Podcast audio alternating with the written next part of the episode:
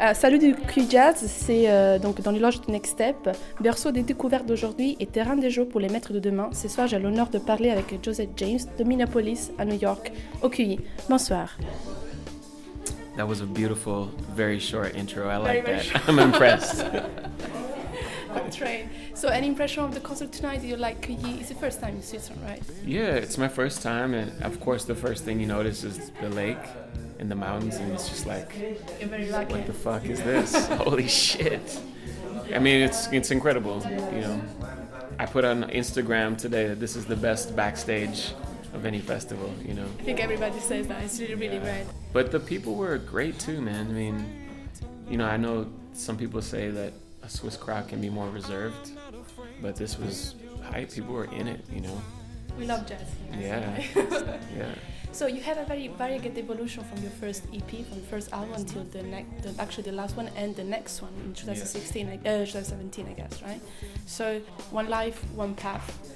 Which were the, the milestones of your life that uh, kind of changed from one path to to the one you're taking? You know, I have to shout out Gilles Peterson, of course. Until I met him, I was pretty much only into jazz as a performer. You know, my whole idea of my career was just like traditional jazz.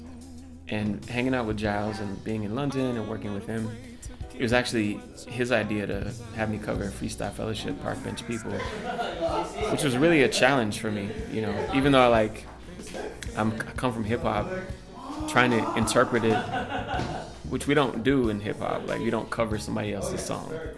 So it's a very like unusual thing to do. But you know, meeting Gilles really opened my world to like, oh, it's okay to be a jazz dude who does hip hop or like does soul.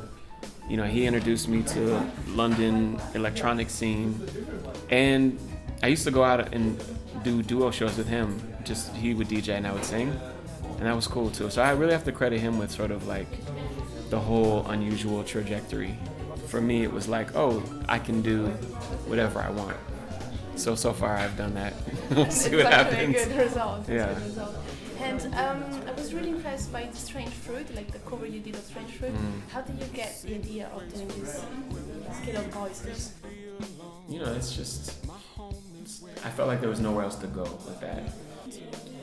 I wanted to find a way where I could find that same feeling and, and, and perform with myself. And I've been using a loop pedal for certain things. A loop pedal is very limited, but for this, it's very effective. You know, so I, I was at home just kind of practicing, and I found this kind of line that da da da da, which is like a very harmonically open. It's like minor with the release at the top, and I was like, maybe this could. It, it put me into a mood, you know. This one kind of reminds me of the blues, like the first Totally, yeah. I wanted it to feel like a field song, like work song, like slavery times.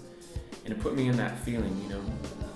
So I thought, wow, this is really cool. It's affecting me, you know. And you have headphones on at home and like a microphone, and you're like building it. So it's a very quiet moment, um, and very intimate. And then I just I saved it, and then I started singing "Strange Fruit" over it. I felt like this, wow, this is deep. This is powerful, and um, thought that that would be the correct tribute to her, you know.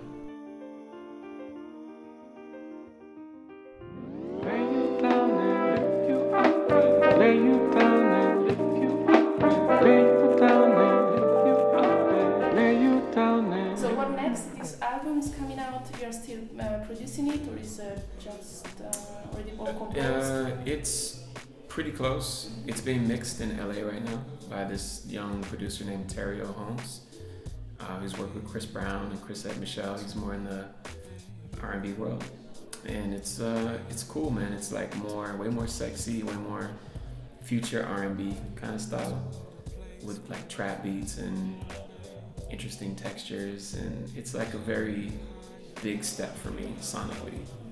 So it was a choice for tonight to play some songs from actually most of the songs from that from Travel. Or, Yeah, some we played a couple new ones um, without the production, but just the song. Yeah, yeah. So hopefully a single will be out September, and then the full album in February. is it still with Blue Note? Yeah. Yes. Okay. Cool. So you're producing three albums with the Blue Note right now? Yeah. Yeah. Wow. Chapeau. I know, Say in I French, you know. Pretty cool. And one last thing, you understand that in your position, you are a person who can give lots of messages. Most of people now, especially young people, they follow more what the musicians say more than what the parents say or the teachers say, right? So Mhm. you're kind of the third chance change life of people. understand that, yeah, right? yeah, yeah. Which is the main message you want to uh, throw out there, because I think nowadays we really live in a very mad world and it's just getting crazy more and more, and I'm kind of not very optimistic of the future. What you really want to throw out there? I think the most important thing that I've learned um, traveling around the world is just to to be patient. You know, I think um, it's really difficult right now in this media digital age to like slow down and um, process like what's happening to you. And I think as a young person or as an artist, it's easy to like let your life go by, you know, and get lost in in the internet basically, um, and also to want things to happen faster. And if you look at any kind of business model or any kind of artist from the past, it took them a long time to achieve fame or to to achieve anything great. And I think that's a hard thing for this generation, mine and younger, to accept because you can see, um, you know, people in their 20s, you know, starting Facebook and people 19 getting a record deal. But often that's just like a very rare instance, you know? And yeah, you raise and you fall the same second. Exactly. And it's just crazy because these kids they don't understand. They just want to be out there. Before it was the TV appearance or the Soul Train, you know. Yeah. That. Now we have this, this Facebook. Now they put these uh, streaming videos, whatever it is. I don't know.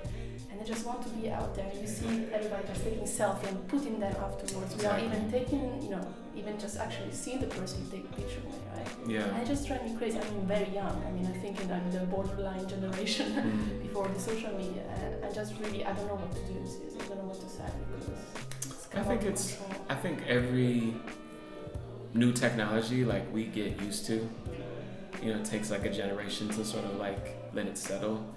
You know, everyone thought like, you know, TV was crazy. At one point, people thought radio was crazy. You know what I mean? Like, or music was the devil, or you know what I mean? So I think like once the kind of like craziness of the internet is kind of faded away, and it's like, okay, this is just it's like the telephone, or it's like a normal thing.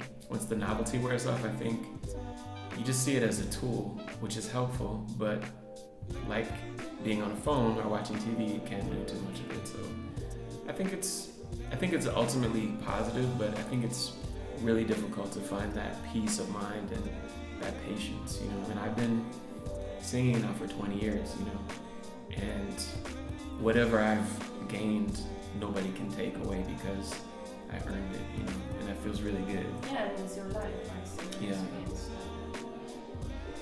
That's a good message to end the interview. Yes. Thank you very much, Mr. James.